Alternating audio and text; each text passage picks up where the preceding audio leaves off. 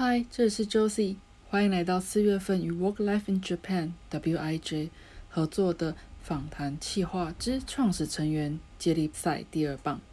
今天的候机室来了一位很会写文章的 WIJ 核心成员哦。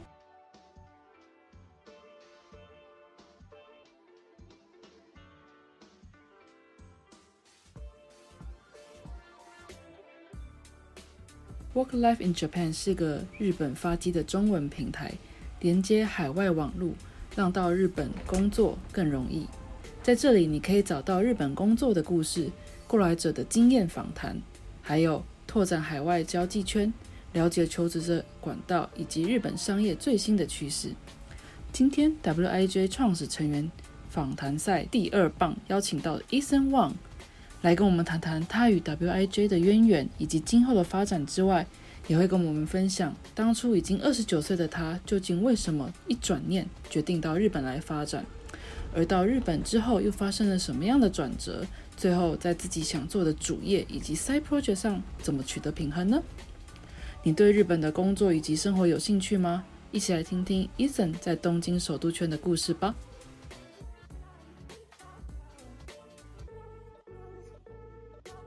嗨，医生。Hello，嗨，大家好，我是。谢谢你，谢谢你今天花时间来跟我们聊天。会。那现在你先跟我们自我介绍一下吧。诶，Hello，大家好，我是医生，我来日本第七年。那之前也跟那个 Josephine 就是有私底下聊过，嗯，然后今天很高兴可以跟大家在空中吗？是不是以前广播都这样？对，是空中啊。空中相见。那很期待今天跟 Josephine 的交流。谢谢。不过今天想要问的，就是因为伊森他来日本七年，那也是因为是 WIJ 这个企划，那也想要了解伊森这个人，然后还有他一些就是来日本之后的一些心路历程，给大家关于就是对日本有兴趣的人一些参考。这样，OK，那我们就开始吧。第一题其实就是问为什么当初决定要来日本？嗯，其实呃，我当初没有打算要来日本这样子。其实应该是这样讲，就是，呃，应该从学生时代说起，因为其实我大学的时候，呃，就知道有交换学生这个东西，但是那个时候我是大大三的，大三下学期，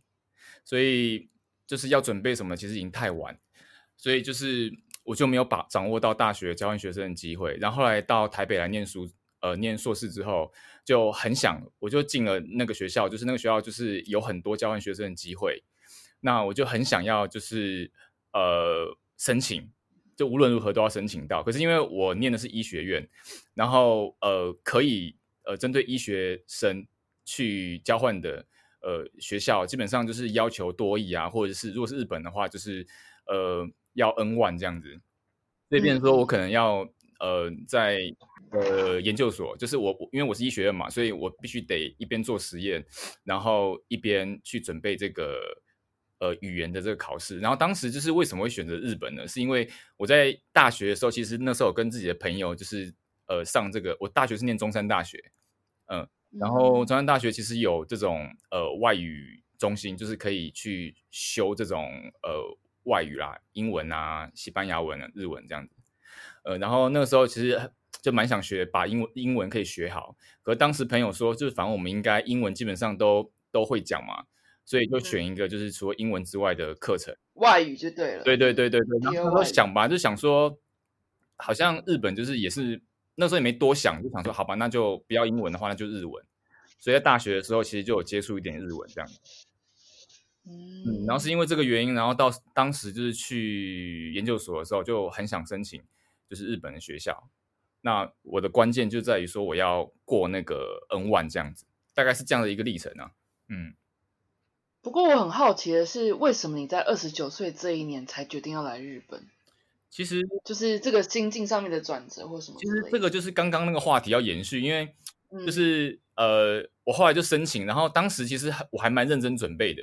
就是那时候一边要实验，然后我就等实验的时候，如果线上有第三类组，应该知道我们等实验大概等几个小时嘛。然后那个时间我就到呃我们学校的另外一个学区，然后去找那种外籍生语言交换这样子，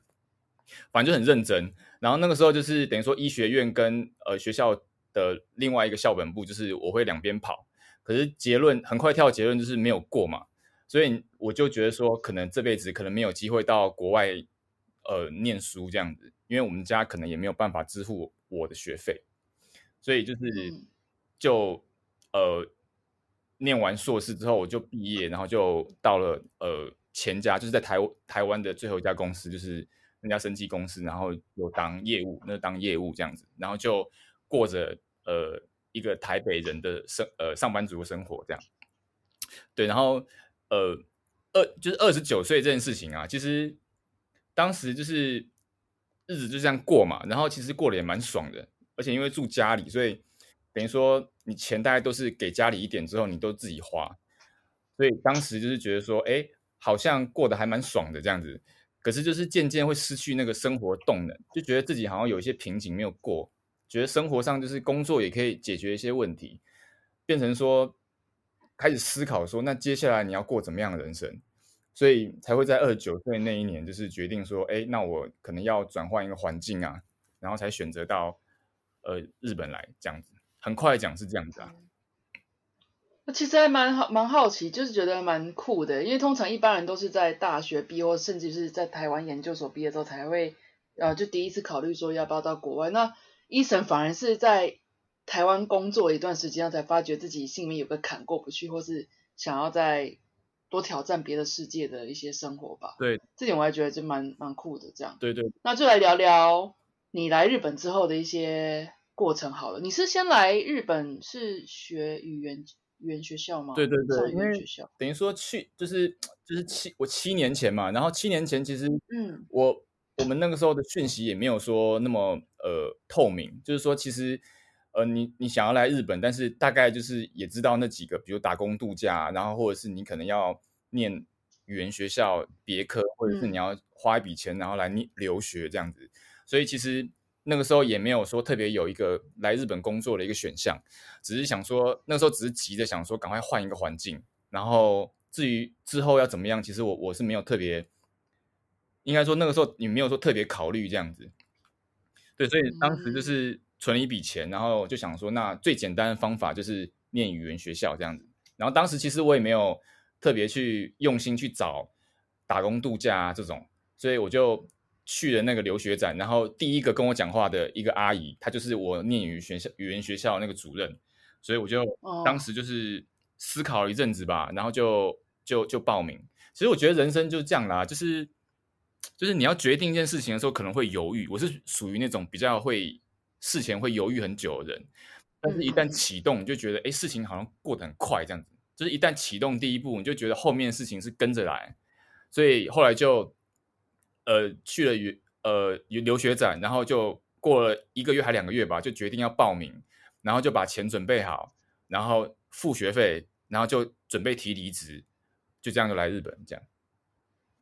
那个时候你有心中有很多挣扎吗？比如说家人的担心，或者说你你你对于你来先来日本念语言学校有没有什么更长远的计划？会没有计划，就当时 我真的不晓得我要干嘛这样子，就是觉得说急着想想要。就是怎么讲？因为其实当时在台北的时候，生活上也有一点课题啊，所以你就觉得说，哎，那你可能换一个环境归零，可能是一个好的方法。那我没有像，因为我在这边遇到很多台湾的，不管是前辈还是学弟妹，他们我都觉得很羡慕，他们是他们都事前准备很好，所以我觉得其实这是一件好事。那我我因为没有准备好，所以我来之后，我觉得我花了很多时间摸索。那呃，主要是。主要主要是这样子吧，哎，你的问题是什么？哎，计划计划方面，我我我是比较好奇，是说，嗯，你刚刚说你没有计划嘛？那没有计划是因为你是觉得就豁出去了，我最差最差就是把我的积蓄，我原本预算是要来，哦，想起来你问什么了？OK OK，所以其实就是没有计划嘛，所以当时其实就会面临到很多呃人际上的 challenge，比如说你的朋友，我周围的朋友没有一个人赞同我去。然后我记得很印象很深刻，是我跟老板要提离职的时候，就是大概就是在我要提离职之前，大概公司内都会有八卦说，哎，医生可能要走了这样子嘛，都会有这种情况嘛，所以老板就会找我面谈。然后那个时候就是老板就说，就是你去日本一定会后悔，因为你去日本回来大概就做一个翻译这样子。然后那个时候其实我还蛮不爽，就是觉得说，就是你怎么可以这样子，就是去呃随便的商标化跟定义我的人生呢？然后其实我一直以来都很尊敬那个老板，但是我现在这个时间点回想起，我觉得老板做最大一个错误的决策就是他觉得我会后悔这样子，所以当时就是我周围的朋友其实都都反对啊，觉得说，哎，这么刚破，就是你存的钱其实可以去付头期款啊。买房子啊，结婚啊什么的，但是我现在回想起来，我觉得你在做一件很特别的事情，尤其是你身身身边的人都没有在做的事情的时候，我觉得他们之所以会会反对，是因为没有人这样做过嘛。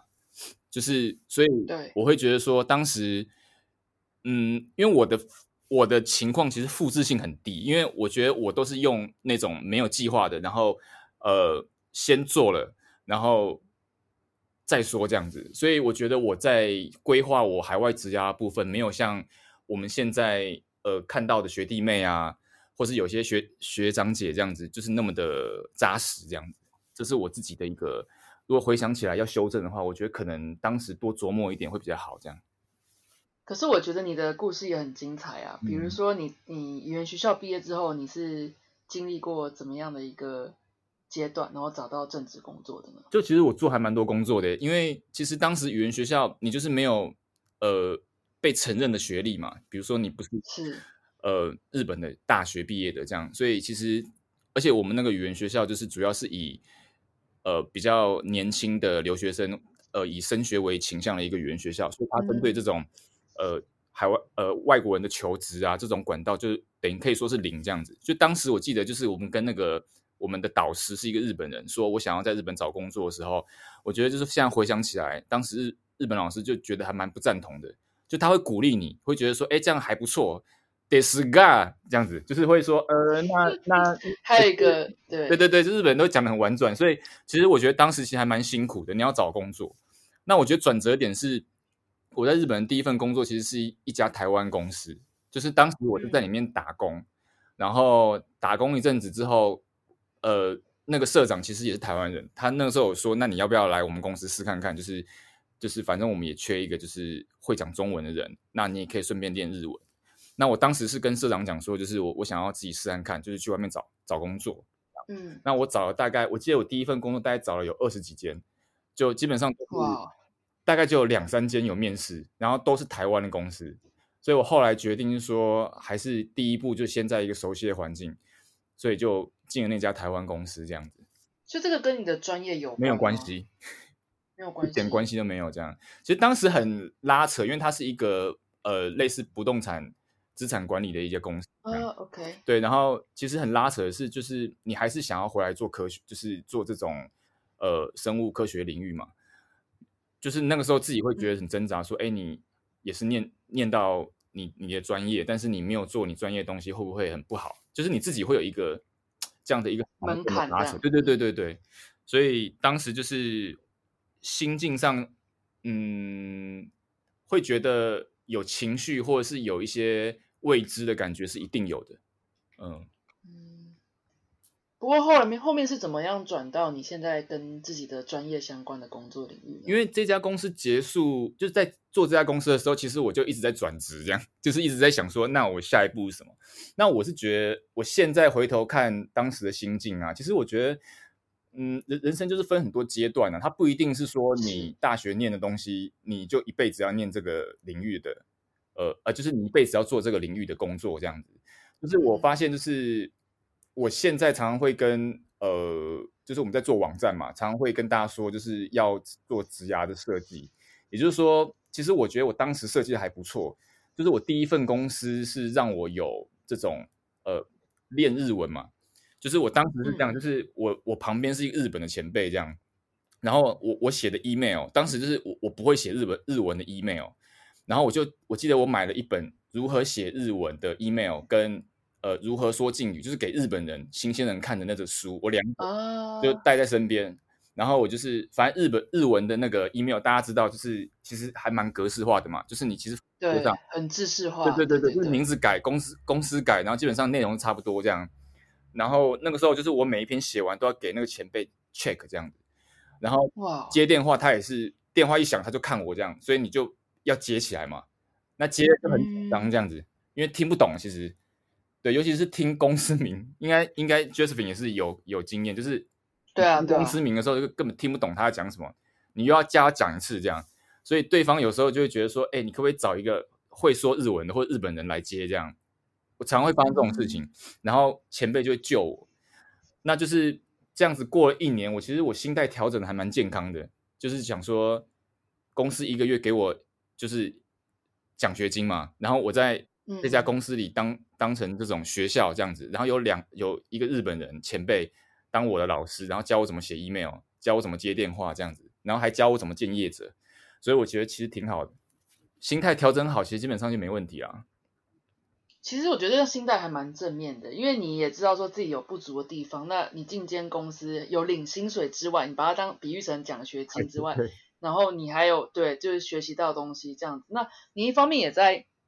试着想要慢慢导正，就是设计你自己的职业，然后慢慢导正到你想做的事情这样。对，对吧？因为其实我觉得，即便是现在，我也是用一样态度，就是我呃，比如说我就会想说，就是。呃，这一份职涯可以带给我什么，或者是我需要什么东西这样子。然后我可能像现在公司也是，就是我可能进一家新的公司，我就会开始搜寻，呃，可以当成呃 mentor，就是当当成我人生导师的前辈。然后我就会模仿他，或者是跟他学习。那如果当这个人呃消失了，或者是说，哎，这个公司好像没有找到这样的人，又或者是说，哎，你发现你的能力已经。就是他他的能力已经不足以你去学习或效仿的时候，我这个时间点就会考虑要转职这样子。所以当时其实，在那家公司，我就觉得说，我要把日文练好，然后我要会写 email，然后我要会接电话这样子。所以其实当时我花在一年半时间在这家公司，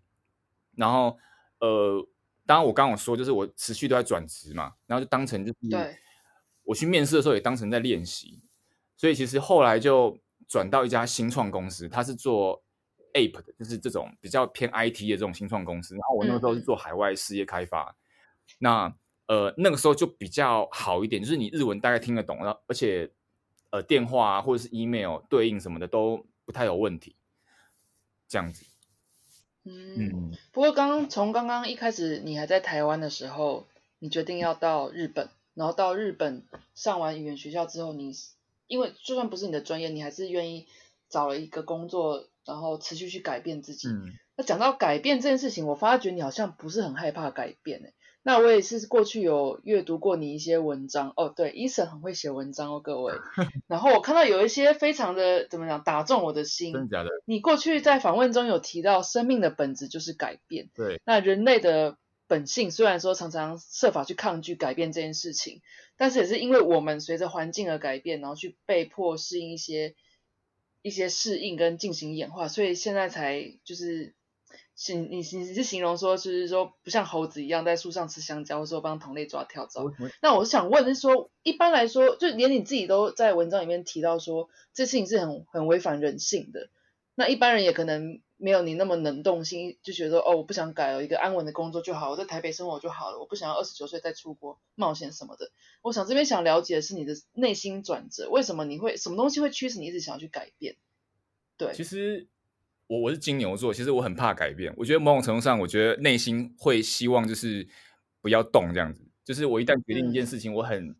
很就是应该是说有好有坏。我决定一件事情，可能就基本上不太会去改变这样子。那反过来说，就是我现在已经习惯生活。其实我以前是不太愿意去变动这样。那嗯，可是我我觉得人生就是你，当你尝试一次的经验是呃是是良好的时候，你就会觉得说，哎，好像变动也不错，这样对不对？就是说你会觉得说，哎，你一直以来都坚持就是不动的原因，是因为你不曾改变过嘛。但是如果说你你尝试一次小小的改变，然后发现哎，好像感觉还蛮舒服的。然后你就会觉得好像改变也没有什么问题这样子，嗯，所以我觉得其实那个时候我怎么会说那么哲理的话？那是我文章吗？真是你的文章啊！就其实我自己觉得啊，就是说，就是我常跟朋友分享说，就是你要改变你自己的生活品质，或者你要不断的进化。我觉得其实要不就是你改变你现在的生活环境，就是你现在既有的框架这样子；要不就是你重新用不同的角度。不同的呃诠释去去看你现在目前的环境这样子嘛，就这两两种方法。那只是我是我当时选择刚开始来日本的时候，我就选择前者，我就强迫自己换一个环境这样子。嗯，一个，我觉得一般人听起来还会比较偏向是在一个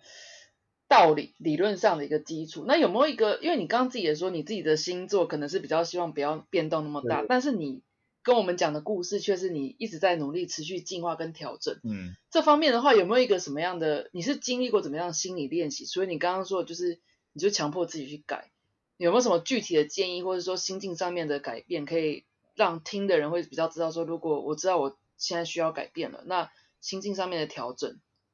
哦，我觉得就是嗯嗯，我懂的建议。我懂你的意思。嗯，我我觉得其实呃，一般我们常看到就是你你不改变就是落后了嘛，对不对？就你你可能某种程度上你你持续改变，你才能维持现你维持一定的水准。那你要很努力的改变，你才会呃超越别人嘛，大概有这样的说法。对，然后我是觉得，其实我后来我觉得影响比较大是来日本之后，你会发现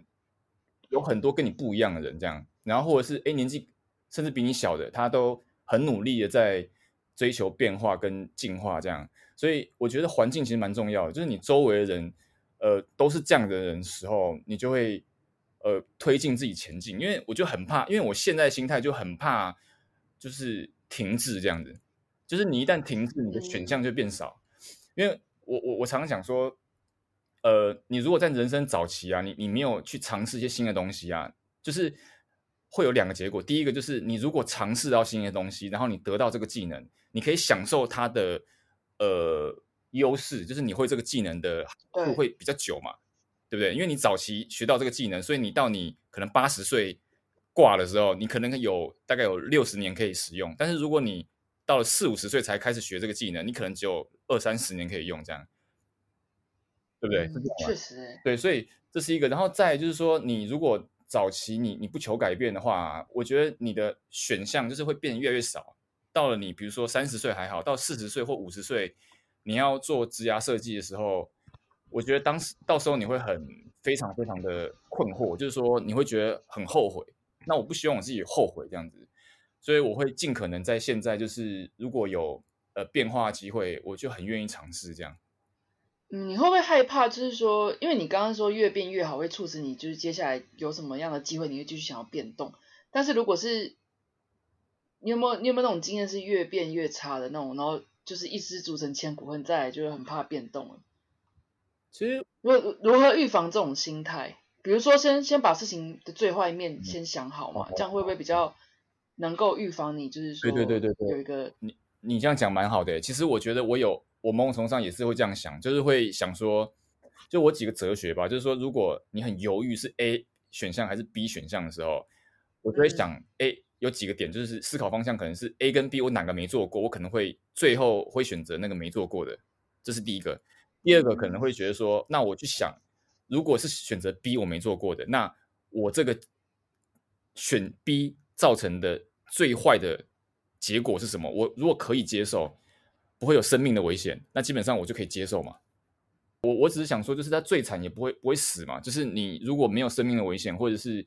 不太会造成你目前现有的社会资源或者你个人握有的资源会有一个很大规模的变化的话，那我会觉得说，那我会选择去做那个没有做过的。嗯。嗯，好，比如说以你的例子来说好了，二十九岁那一年，你心境有些变化，你毅然决然考虑了两个月后，决定要来日本。那个时候你来日本了，刚刚问了，你也是好像没什么太具体的计划。那个时候你有没有心里面是有个底，是说最坏最坏，比如说我就好，我钱撒完了，最坏最坏我也找不到工作，那我就回台湾之类的这种一个心里面的建设之类的。对，其实我觉得其实这个就很有趣，这样就是说，我觉得啊，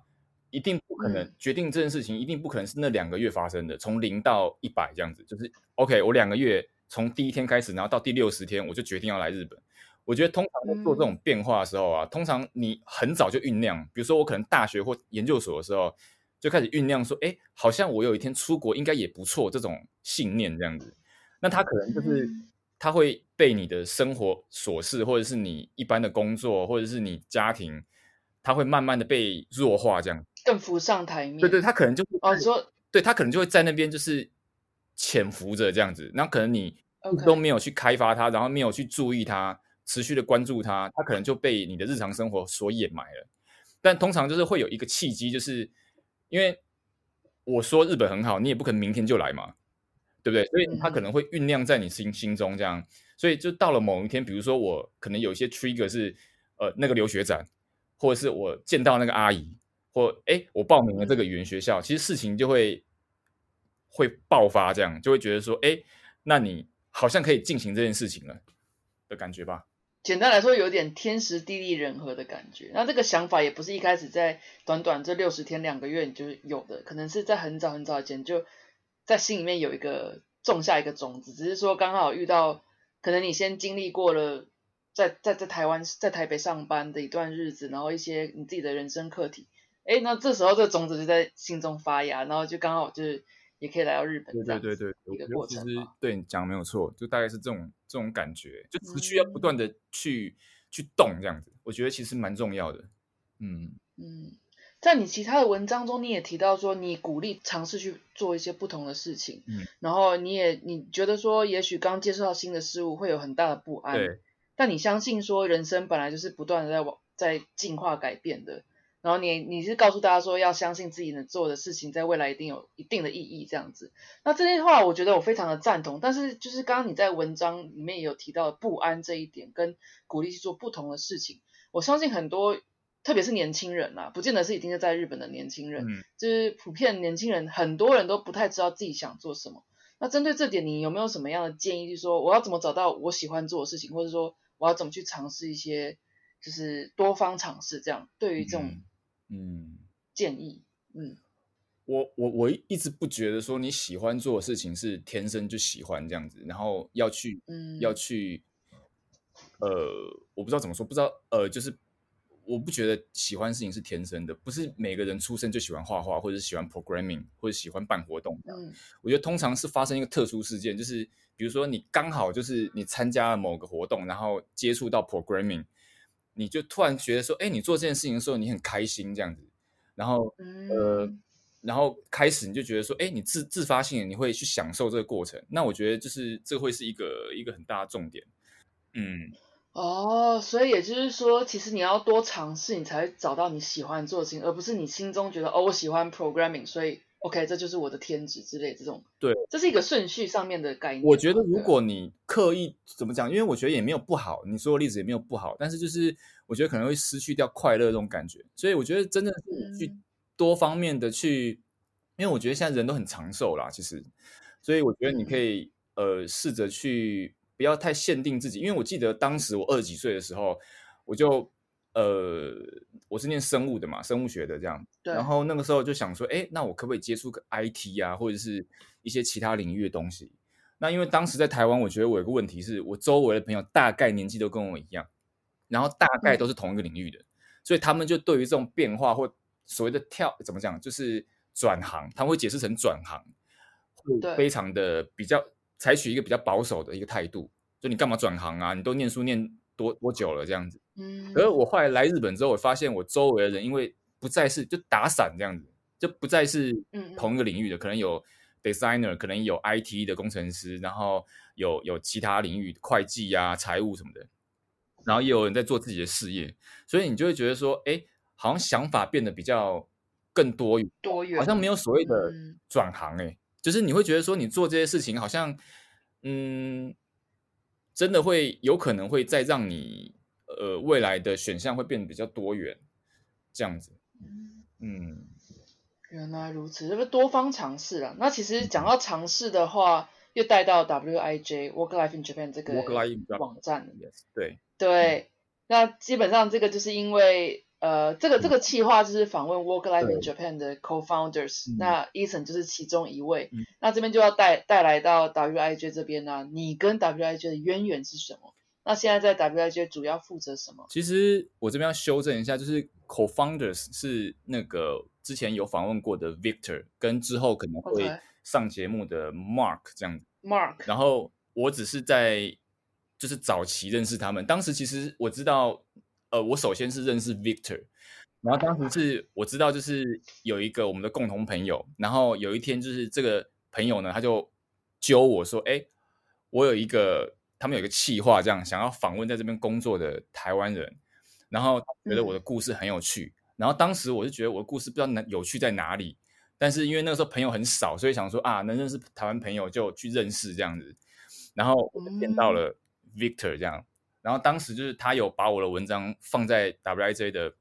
那个网站上，然后当时其实受访者也不多啦，因为那个是比较早期的时候。然后其实我也不晓得他们在做什么，只知道他们很热血，就是想要帮助台湾人这样子。那我记得那篇文章上去没多久，我就转职了这样。所以就是，嗯，就是那个时候，呃，大概有这样的一个背景。然后当时就是其实我自己也有写，呃，写一些文章嘛。然后就知道 Victor 他们在做这些事情，就很想要去投稿。所以当时就问 Victor，然后 Victor 说，就是，哎，那你可以先去找一个叫做 Mark 的男生这样。所以就这样认识了他们两个，然后一直呃，当时做起来就是人当时人很少嘛，所以其实也没有说负特别负责什么东西，就是你想做什么，基本上就做什么。然后我当时进去的时候是就跟大家跟他们在一起做的时候是负责就是写下文章啊，然后嗯那个时候他们呃有特别想要经营除了网站就是 Facebook 之外的呃 SNS 的社群，所以当时就是我就从呃，create 一个那个 Twitter 跟 i 那个 Instagram 的账号，然后开始这样子慢慢跟他们一起工作，然后工作到现在也是吗？呃，现在就是呃，开始把这些工作就是可以就分配给大家这样，嗯，这样。所以当时当时的原点是这样子啊，就是开始工作，一起工作大概将近五年这样子，这是算是我的 side project，嗯。所以一开始是一个就是。像专栏作家，就在里面在上面投稿文章的身份，那不知不觉慢慢往核心去，现在也算是一起在帮忙经营 WIG 这个平台，让让海外的台湾人，或者说已经在日本的台湾人，就有更多算是一个在线上的平台，可以交流跟了解职场啊，还有一些生活，还有趋势，日本趋势的一个。一个一个一个 side project 这样，对，它这是一个平台。那我觉得其实蛮好的，因为我觉得它有，就是我觉得其实 WIJ 在我的日本生活里面算是呃某某种程度上算是一个重要部分这样子。那呃，其实我当时知道他们在做这件事情的时候，就觉得就是很想要帮忙。原因是因为呃，我刚刚我说过，就是最初我来日本的时候，其实呃这种。情报真的很少，你可能就是你想要到海外，但是你不晓得要去哪个国家。那如果你选择要来日本，你也不晓得要用什么具体的方法。那好像除了留学跟打工度假之外，你好像没有其他的选项。所以当时其实收集资料的方法，其实当时就是呃有几个比较早期来的朋友，我们都会聊嘛。他们可能就是透过那个 PTT，或者是你可能邻居有个哥哥，然后来日本游学过三个月，你可能就抓住他，然后就。问他一堆问题，然后他也不知道怎么找工作，所以你就保持一个很模糊的，就是印象，然后你就来到日本，然后一直把头撞到墙上这样子，你就花了很多时间。所以我觉得其实我们在做这个平台，因为后来就是因为我算是一直看着 WIJ 在成长的一个人啊，这样子。那呃，其实早期就是做这件事情，其实就是用文字在投射。所以其实到后期就是开始这个平台有比较多流量之后，我们开始尝试就是用一些影像的方式。那甚至到后期就是我们做在日本这边有一些 offline 的实体活动，那放一些特定主题的内容在里面，要慢慢把这个社群规模把它做出来。嗯，大概是一个这样子的背景。那你现在除了你刚刚说把 WIG 当成一个 side project 在经营，你目前还有在进行别的 side project 吗？其实主要就是这个，然后因为。我再补充一点，其实其实 WIJ 这种东西，就是其实它就是一个平台概念这样。那呃，刚就上个问题有问到说，就是我负责什么东西嘛？现在其实我们大概今年我们在执行，就是这个这个社群的一个社团法人化这样子。那主要就是 Victor、Mark 跟我在呃 Operation 这这这这个整个 Side Project。那其实就是。其实我觉得还蛮有趣的，就是我现在主要负责就是那种 offline 实体活动的呃企划。那这个其实就花很多时间，就是你你你会在这个这个东西上面就是找到很多乐趣这样子。所以其实你刚刚问我说，除了这个之外有没有其他 side project？其实这个就是一个主要的。然后另外就是嗯呃我自己有在写一个呃粉丝专业叫做呃嗨哟我在日本哎，我在哎，对我都忘记了。嗨哟我在首都圈的日子，这是我自己的专业，从来日本的第一天开始就写了，这样到现在也七年多。嗯嗯。哦，所以你刚刚提到的，就是那个做线下 offline 的活动，目前有怎么样的活动？其实我觉得，其实这蛮好蛮好玩的。其实我觉得很多人都会问一个问题，就是说，哎，你做 WIZ 有没有钱拿？这样子，就是大家都会问我，大概。知道我在做 WIJ 的人，大概都一定会问这个问题：说，哎，医生，你拿多少钱？或者是你们怎么样经营你们的商业模式？这样子，你很好奇。哦，个人当然是没有钱拿，这是可以肯定的。这样，然后整个平台营运就是，呃，不要以大亏为前提，基本上就没有什么问题。这样，所以其实我觉得，大家问完这个问题之后呢，他就会问第二个问题：说，哎，你怎么那么闲？这样子。就是你你你怎么有那么多动能去做这些东西？就大概是这两个问题，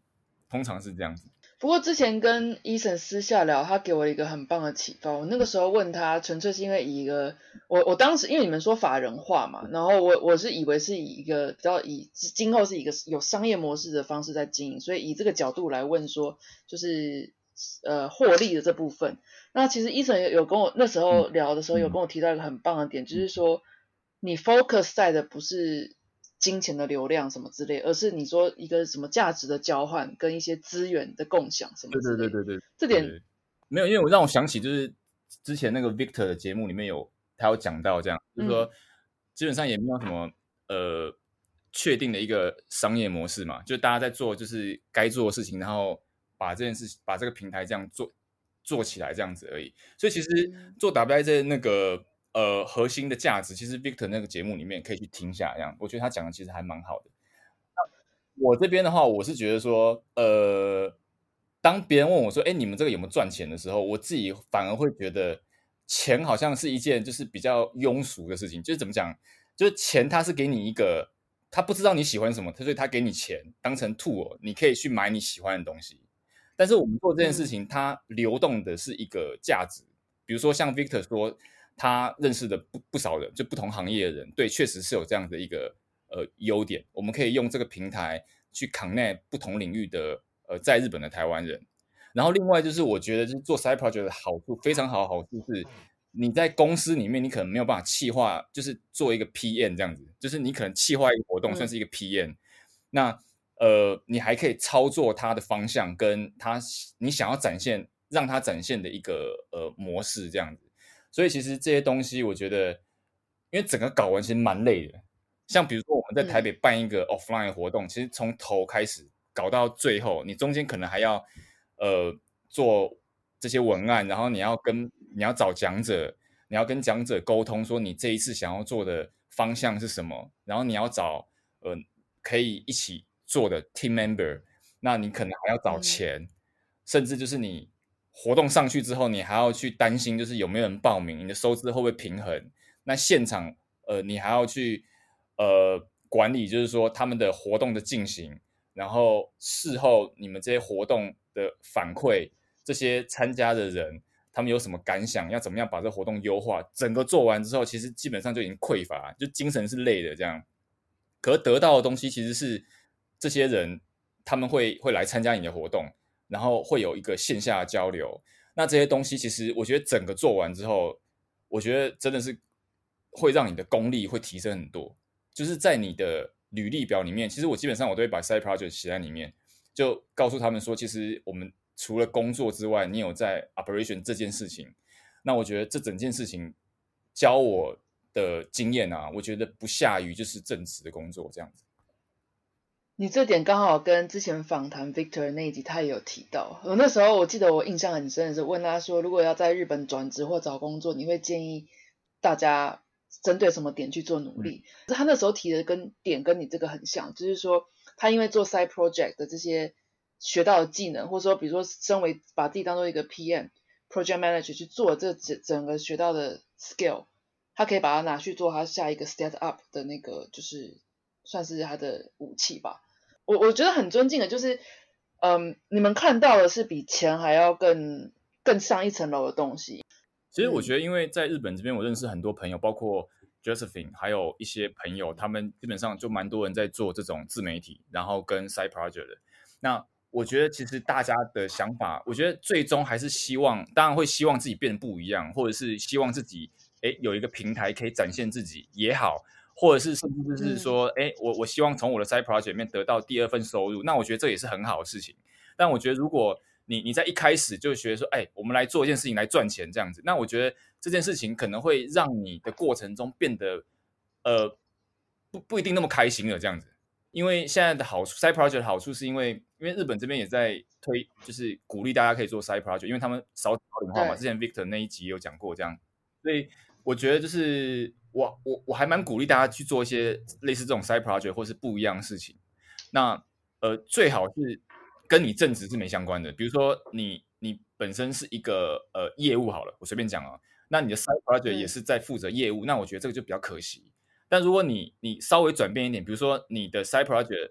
是呃业务之外，你可能会做一点设计，或你会设你会做一点 programming，那你就可以借由你的 side project 去强化你这方面的技能。那我觉得这个就会有点事半功倍的效果，这样子。嗯，所以我觉得就是大家现在这个年代，我觉得不像以前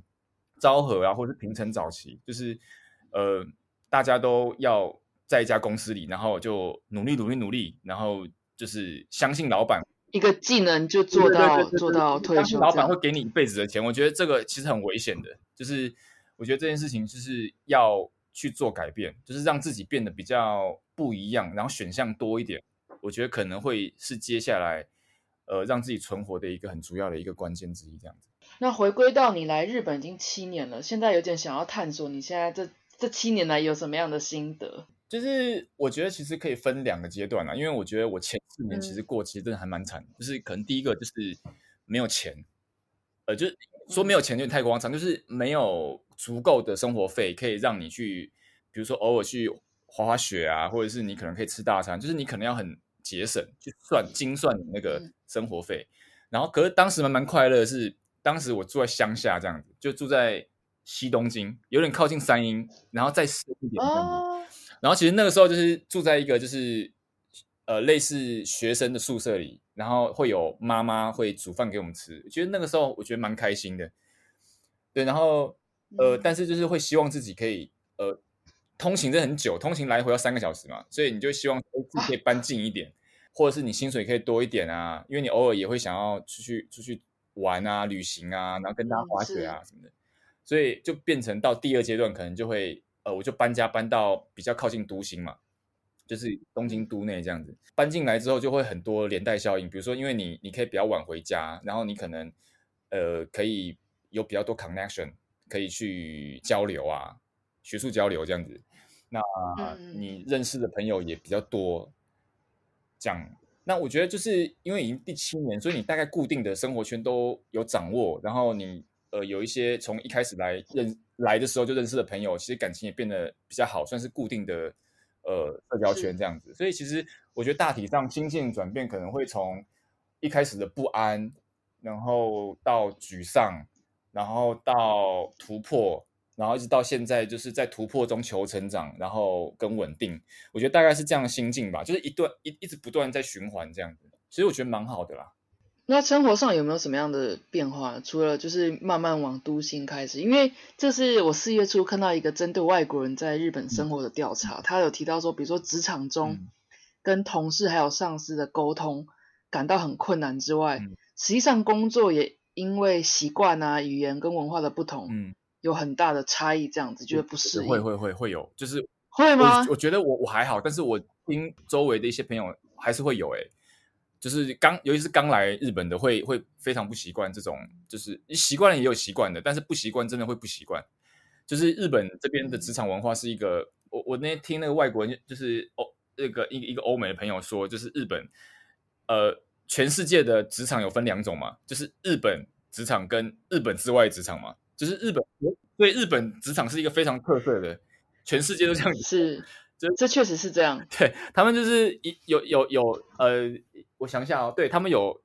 三呃三神器嘛，就是日本职场三神器。第一个就是呃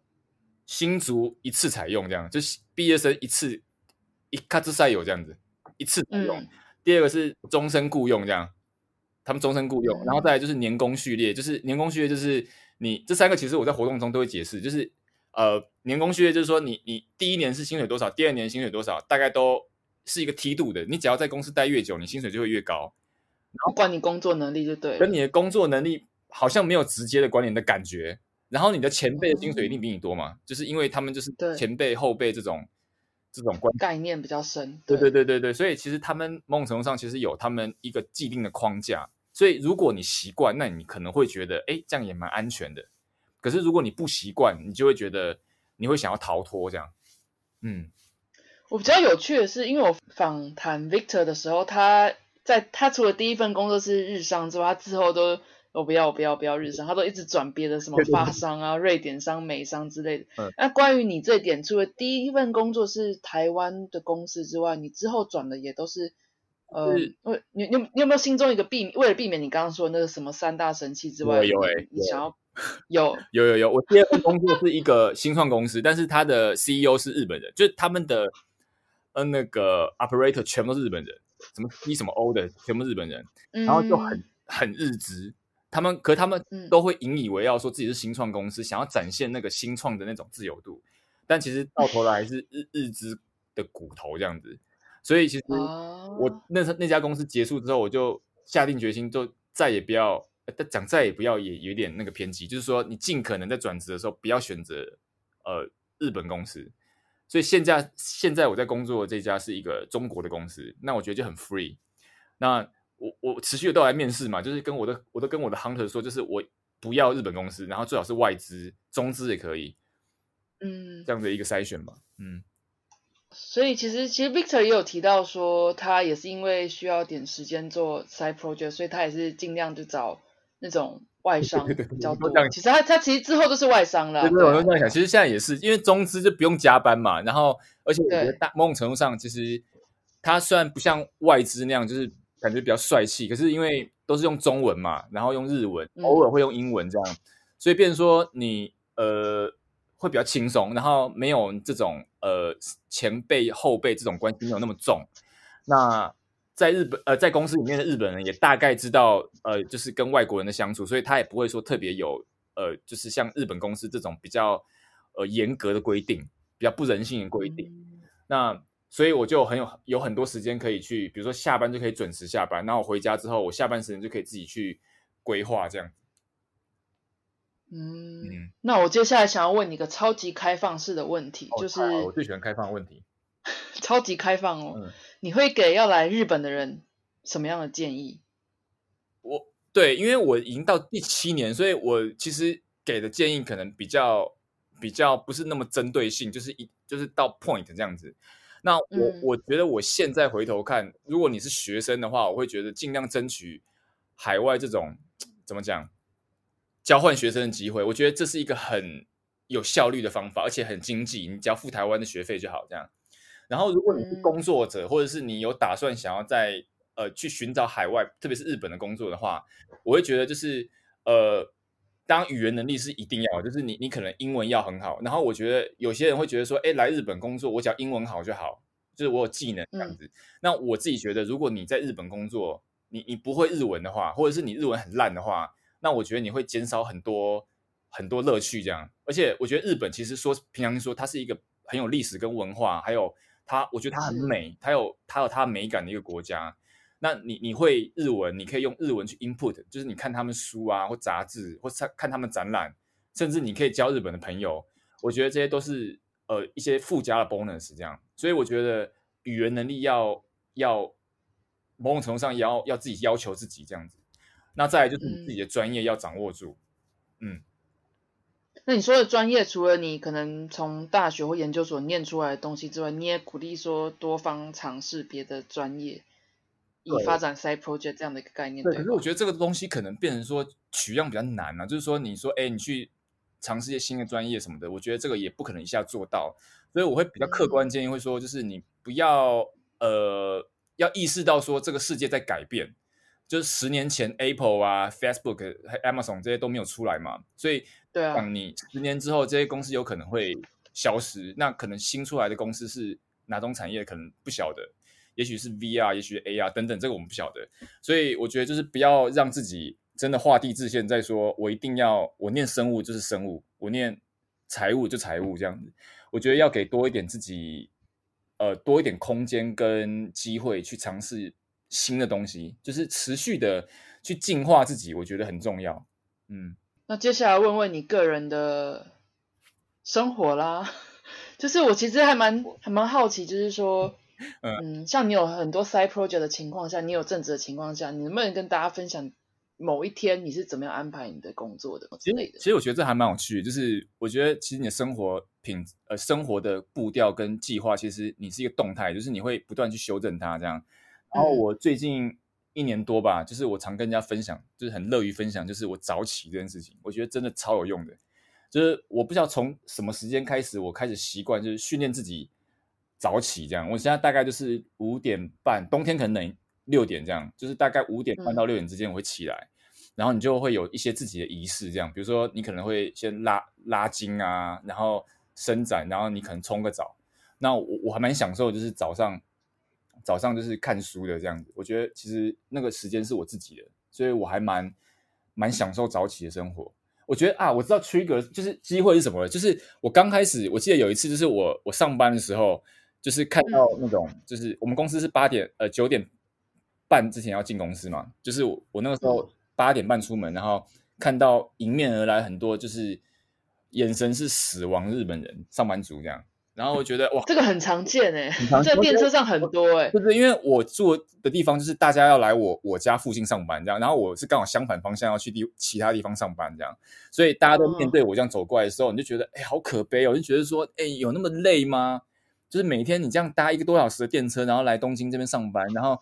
你就是你完全没有。活力这样子，然后你还会在公司，你可能做两二三十年呢，所以到那个时间点，会觉得说，哎，那我我想来尝试早起好了，就是我要我要赢过他们这样，就是我你们在这种死亡的这种眼神之前，我可能两个小时、三个小时之前，我已经 input 完成了这样子，所以我就开始在那个时间点练习早起，然后我觉得效果还蛮好的，一直持续到现在。你的意思是说，你利用早起有自己的时间，就做一个仪式感的这件事情，会让你就是说要去上班的一个比较负面的情绪会降低非常多。是是是。可是因为我上班也没什么负面情绪，就是说我早起之后，我可能已经我上班，比如说九点半好了，我五点半起来有四个小时的时间可以用嘛，所以你这四个小时的时间，你可能已经做完很多事情，然后你抱着一个不能说愉快心情，你可能是一个很清爽的心情去上班。然后你就觉得坐下来很有效率这样子，然后下班你也不会加班嘛，就很早，比如说六点多你就你就你就回家，回家然后你就回家之后你可能呃吃个饭，然后你可能再看一下一些 check SNS 或者是你做一些 side project，那你就早早点睡觉。那这样的话其实也可以去删减一些就是不必要的一些呃杂讯进来这样子，其实我觉得蛮好的。嗯，那休息日你都在做什么？休息日其实基本上。就是休息日，我哎，我觉得很好的是，连连我我周末也会早起，就是我已经习惯了这样子，所以基本上也没有什么变化，只是没有去上班。那没有上班的话，我可能就会，就是我还蛮喜欢跟朋友一起去喝咖啡的，就是少人数那种，找一些东京的咖啡店啊，然后喝咖啡，或者是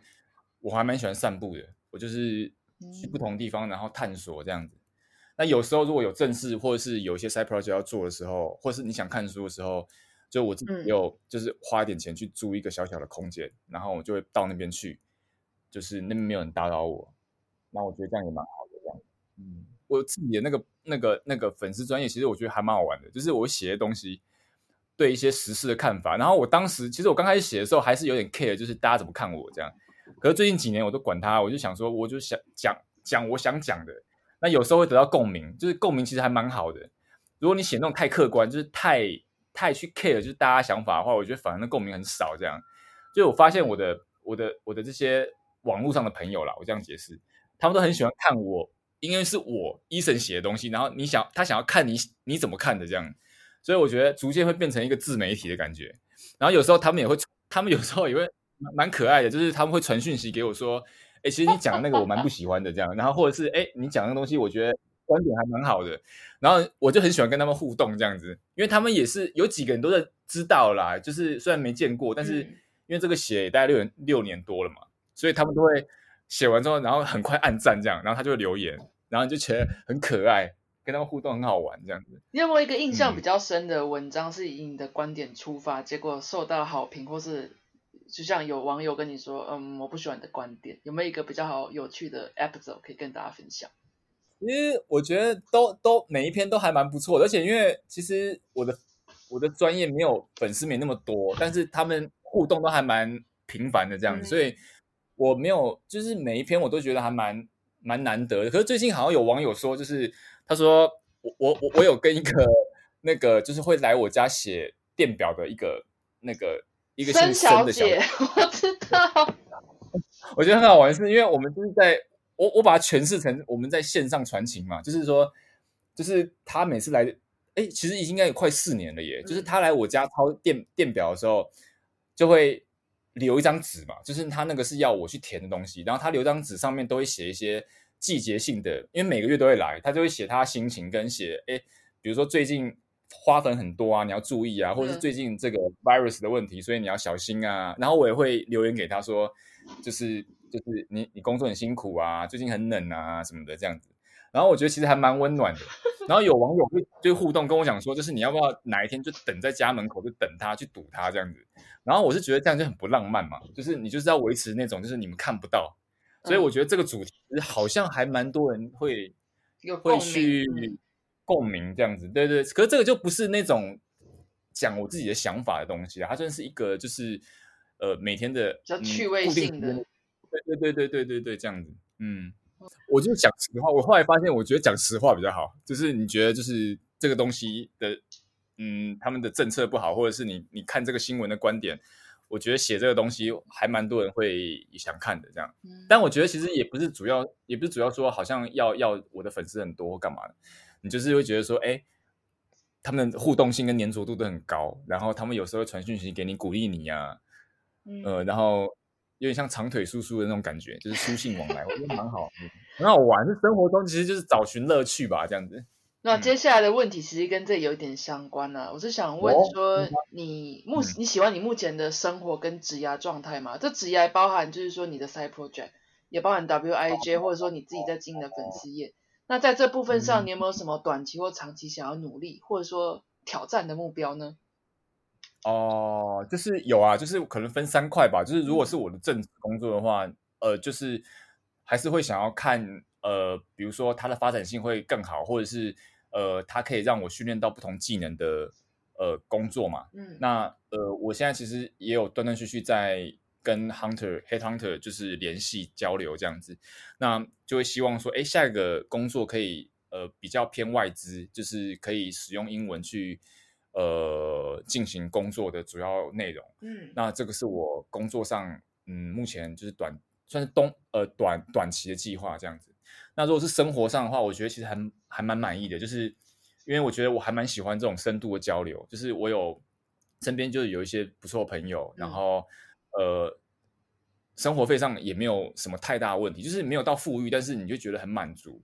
那你也掌握了日本生活节奏，那你可以发展你自己的独特性。我觉得其实，在生活上，我觉得掌握 tempo 很重要啦，就是你你觉得你可以掌握大部分的事情，你就会觉得安心。对，那如果你没有办法的话，你就会觉得很不安嘛。那所以就是我我觉得，如果有刚好有面临一样问题的朋友，我觉得就是不要急。我觉得有些事情你不能控制的话，你就不要去担心，不要焦虑。那你把你眼前就是可以去控制的部分，你一个一个把它做起来，我觉得这个会是一个很好的一个解法，这样子。嗯，嗯，然后 side project 的部分的话，其实我觉得跟大家一起工作其实蛮开心的。那因为我觉得这一点，其实我还蛮想蛮想讲，就是除了 Victor 跟 Mark 之外，就是我呃在这边我还认识很多不同领域的朋友。那尤其是有像有一些呃呃 IT 工程师，其实我觉得我现在有生活中有一部分是我自己也有在学一些很简单的 programming，这样，嗯那都是因为他们。因为我觉得，就是你在 operation 这件事情的时候，除了语言是一个，就是你自己的本身的语言之外，就是知识语言也很重要。就是你不要让人家觉得你是傻逼这样子，觉得好像讲这个 code 你好像也听不懂，然后叠赛你也听不懂这样子。所以我觉得其实跟他们他们教我很多东西。所以其实 side project 部分，其实我觉得它会是一个生活中的一个组成，一个很重要的部分。那就是现在刚好要面临一个转折嘛，呃，转，呃，怎么讲？就转变，就是从一个社群，然后变成社团法人。那接下来我们要做的内容可能会，呃，会很不一样。那就是跟大家一起去挑战这件事情，然后跟大家一起把这个平台，呃，架构起来，这样子。嗯，感觉是一个很美好的愿景，哎，嗯。对，是一个远景。嗯，你觉得人生快乐的秘诀是什么啊？你个人的这个怎么会问我呢？这样子，我三十几岁的一个人，就是我觉得烦恼还是很多啦。我觉得每个人都有自己的 issue。嗯，这是我最近跟一些朋友交流啊，包括我跟那个 Josephine 也有交流过嘛。就是我觉得每个人都有都有自己的课题。你表面上看起来好像哎过得很好，他好像工作哎好像薪水很高，然后他还很幸福，结婚了这样子。嗯。等等的，我觉得那都是看起来，因为我觉得有些事情，呃，每个人都是一样的，就是有自己不同的课题。也许他的课题是你拥有的，嗯，那也许你看到的东西刚好是你不足的地方。那我觉得，嗯，我觉得快乐的主要的一个方法就是让自己知道说，其实你也有其他人渴望的条件或是资源，这样，那。嗯，我觉得这样想可能会让自己变得比较好过一点。那我觉得这个很难，这个就是你要去刻意的练习自己这样的一个思维。那我觉得有时候周围的朋友很重要啦，就是你你周围的朋友有时候会协助你推你一大把这样子。所以我觉得我很珍惜我现在身边的这些愿意支持我，然后愿意陪伴我的朋友，然后跟这些一起工作的朋友这样子。对，其实我觉得蛮好的。嗯。啊，我觉得其实我我我最后想讲的是说，其实我觉得我在这边认识很多非常非常优秀的台湾人，就是甚至有一些是小我很多的学弟学妹这样。那有时候我会觉得，哇，他们好好棒哦，就觉得很羡慕他们这样子的一个年纪。就是如果我我我在他年纪的时候，可能还在台北，就是夜夜笙歌这样，就是没有什么人生的方向。所以我会觉得说，也因为他们在我身边，然后我会跟他们一起学习这样子，就是等于说朝向他们学习。他们的生人生态度，然后还有很多前辈也会帮助我这样子，所以我觉得刚提到怎么快乐，其实我觉得人生不可能全部都是快乐，你就是有很多不同的组成，我觉得生命才会可贵嘛。就是你有喜怒哀乐啊，或者你的生活中有很多好的事情、坏的事情这样子，所以我觉得关键是在于说你在好的时候，你要怎么去帮助那些需要帮助的人，那你在然后记得你。这个好的感觉，然后你在不好的时候，我觉得不要忘记，就是用精神力去，呃，相信自己一定可以突破，这样子吧。嗯，哇，今天真的是很谢谢医生，就是分享那么多自己在日本的经验也好，或心里面的心境转折的一些变化分享也好。对，感谢 Jess，我杂谈杂谈。对啊，我觉得这样这样这样谈谈谈蛮好的，我蛮喜欢的。嗯嗯嗯嗯嗯，那就就是祝福 WIJ 接下来今年的发展跟未来发展很顺利，然后你个人的粉丝也还有你个人心境上面的变化，一直都保持着你刚刚说的一些快乐的秘诀跟诀窍的一个平衡吧。我觉得，嗯，谢谢谢谢。我在日本人认识你也是，我觉得我觉得很荣幸啦。我也是，我是不要这不要这么说，不要这么说，Josephine，我觉得你做这个也很酷，所以我觉得。我觉得只要是对的事情，就是全力以赴这样子。我觉得我也还还在学习啦，有时候我可能也会悲伤这样子，觉得啊都没有力气，这难免的啦，嗯，对难免。所以我觉得这个时候同才就很重要。所以我我我我很幸福的是，我有一群就是跟我一起交流，这这所谓学术交流这些伙伴，我很珍惜他们这样子。嗯，那就祝你接下来在日本生活也是每天都很精彩喽。希望我们还有机会一起合作。好啊，谢谢，谢谢，拜拜。